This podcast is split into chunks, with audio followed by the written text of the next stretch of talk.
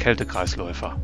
Verdichtete Informationen, verdampfende Zweifel, expandierendes Wissen.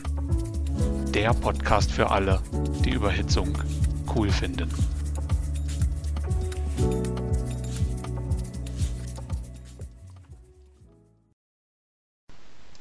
Guten Tag, herzlich willkommen und vielen Dank für das Interesse am Podcast Kältekreisläufer. Für Sie und mit Ihnen durch Themen der Kältetechnik zu laufen, ist eine Möglichkeit, auf die ich, Jörg Saar, mich sehr freue. Eine Vorstellung in wenigen Worten. Hm, mal sehen, ob ich das schaffe oder ob es doch ein paar Worte mehr werden. Um Ihnen ein wenig Hintergrund zu mir als Gastgeber dieses Podcasts zu geben, begleiten Sie mich bitte ein Stück in die Vergangenheit, und zwar in eine Lehrwerkstatt des Unternehmens SKF.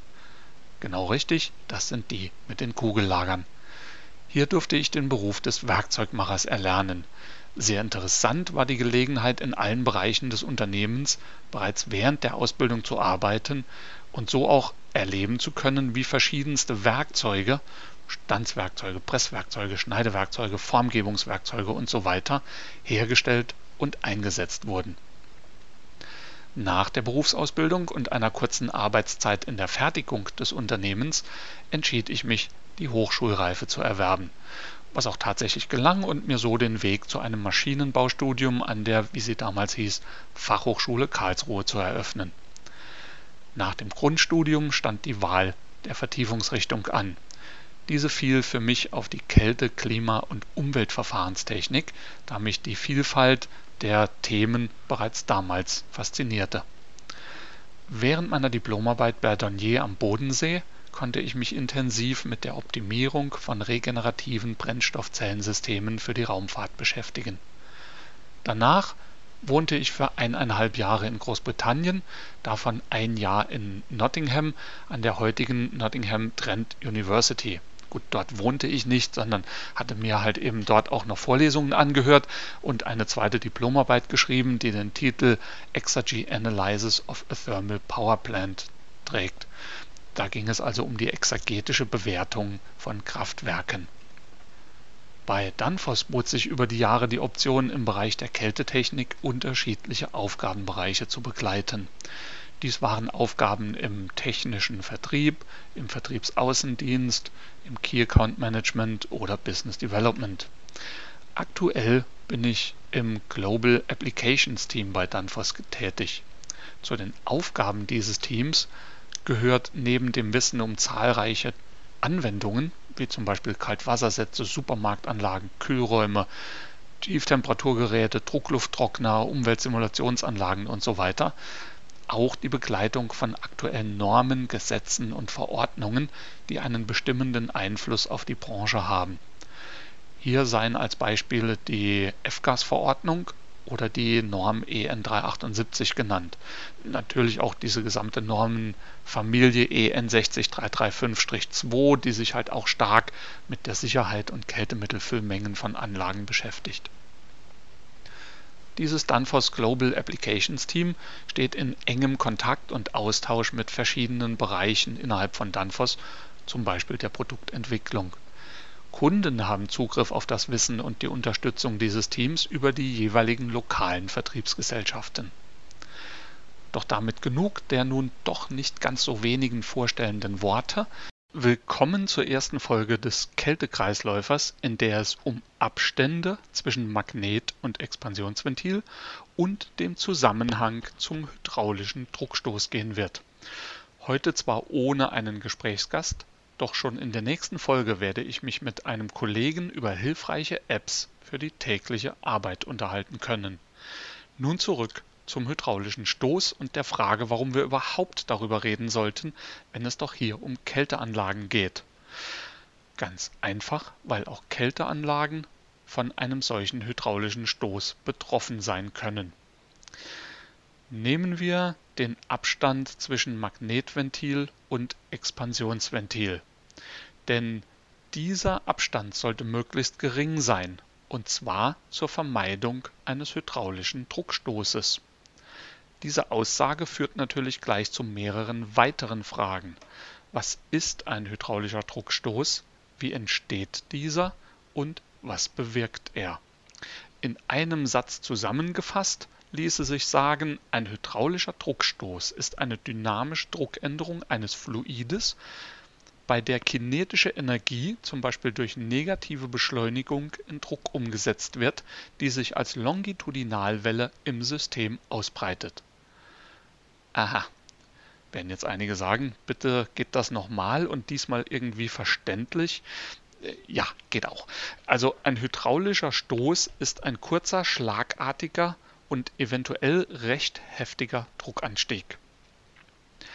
Dieser kommt dadurch zustande, dass eine strömende Flüssigkeit schlagartig abgebremst wird. Die dabei entstehende Druckwelle läuft rückwärts durch die Rohrleitung und kann dadurch verschiedene Schäden auslösen. Zurückkommend zum Beispiel Abstand Magnetventil zum Expansionsventil. Nehmen wir eine Verbundanlage, die mehrere Verdampfer hat. Jeder dieser Verdampfer ist durch ein Magnetventil ein- und ausschaltbar. Das Magnetventil sei nun ein gutes Stück, sagen wir zwei Meter vor dem Expansionsventil in die Flüssigkeitsleitung eingebaut. Wenn der durch diesen Verdampfer zu kühlende Raum kalt genug ist, schaltet die Regelung diesen Verdampfer aus. Das bedeutet, das Magnetventil schließt. Die Verdichter der Verbundanlage laufen weiter. Die Leitung zwischen dem Magnetventil und dem Expansionsventil entleert sich nun und fällt schlussendlich auf Saugdruck. Nach einiger Zeit wird der Kühlraum zu warm und die Regelung schaltet diesen Verdampfer wieder ein. Das heißt, das Magnetventil geht auf. Vor dem Magnetventil, kurz bevor es aufgeht, steht Kältemittel mit Verflüssigungsdruck. Wenn das Magnetventil jetzt aufgeht, rennt dieses Kältemittel los und strömt in die leere, nur unter Saugdruck stehende Leitung. Je länger diese Leitung ist, umso länger kann dieses Kältemittel beschleunigen und wird somit immer schneller. Jetzt ist das Kältemittel relativ schnell, da taucht vor dem Kältemittel das Expansionsventil auf. Das Expansionsventil mag zwar geöffnet sein, doch für diese anrasende Menge an Kältemittel ist es dennoch wie eine Wand, die nur einen ganz kleinen Durchgang hat. Das Resultat ist, das Kältemittel knallt in diese Wand hinein, knallt also in das Expansionsventil hinein. Der ganze Schwung, den dieses Kältemittel hat, also seine Bewegungsenergie, also seine kinetische Energie, wird in Druck, in einen Druckstoß umgesetzt.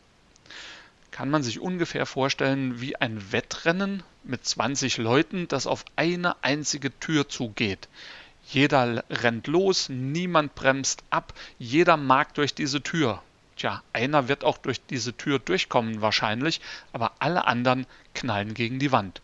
Und je schneller die laufen und damit umso heftiger gegen die Wand knallen, desto auer wird das Ganze. Tja, für das Kältemittel ist das ähnlich. Je schneller dieses Kältemittel gegen das Expansionsventil knallt, umso höher wird der Druckstoß. Dieser schlagartige Druckstoß kann nun so hoch sein, dass verschiedenste Komponenten, zum Beispiel das Expansionsventil selbst, beschädigt werden. Der Druckstoß geht aber auch rückwärts durch die Leitung und kann so weitere Komponenten beschädigen. Beispielsweise das Magnetventil, einen Filtertrockner, Druckschalter, sonstige Komponenten, die in der Flüssigkeitsleitung angebaut sind. Also, je länger die Anlaufstrecke, desto schneller wird das Kältemittel. Die Anlaufstrecke, die das Kältemittel hat, ist die Distanz zwischen Magnetventil und Expansionsventil. Je größer diese Distanz ist, umso höher wird also der Druckstoß. Um diesen Druckstoß gering zu halten, sollte damit der Abstand zwischen diesen beiden Ventilen, also zwischen Magnetventil und Expansionsventil, gering gehalten werden. Für alle, die das mal ausprobieren und praktische Erfahrung selbst machen wollen, einfach mal im Abstand von 5 cm vor eine Wand stellen und im Abstand von 5 Metern vor eine Wand stellen. Jedes Mal losrennen, so schnell es geht, bis sie in die Wand knallen. Sie werden den Unterschied deutlich merken. Ähm, naja, sagen wir lieber keine 5 Meter, sondern nur 2 Meter da erst losrennen, denn dann haben Sie die Chance, später auch noch weitere Folgen dieses Podcasts des Kältekreisläufers zu hören. Zurück zum Kältemittel und zu einer Beispielrechnung. Eine Anlage R410 Kältemittel, Verdampfungstemperatur minus 8 Grad, Verflüssigungstemperatur 30 Grad. Vom Kältemittelsammler bis zum Magnetventil sei die Leitungslänge 10 Meter. Jetzt wird hinter dem Magnetventil ein Expansionsventil eingebaut und unter diesen Voraussetzungen kann man dann auch einen Druckstoß ausrechnen, wie groß der werden würde. Wäre das Magnetventil nur 20 cm vom Expansionsventil entfernt, würde sich trotzdem schon ein Druckstoß von ca. 5 bar ergeben. Wäre der Abstand zwischen Magnetventil und Expansionsventil 1 Meter, ergibt sich schon ein Druckstoß von 13 bar. Bei 2 Metern Abstand ergibt sich schon ein Druckstoß von ca. 20 bar und bei 8 Metern Abstand kommt ein Druckstoß von guten 46 bar zustande. Und das passiert jedes Mal, wenn das Magnetventil öffnet. Das ist sicherlich nicht gesund für die Kälteanlage. Daher bitte der Abstand zwischen Magnetventil und Expansionsventil, diesen so gering wie möglich halten um den daraus resultierenden Druckstoß so gering wie möglich zu halten. Vielen Dank fürs Zuhören und bis zum nächsten Mal immer unterkühlt entspannen.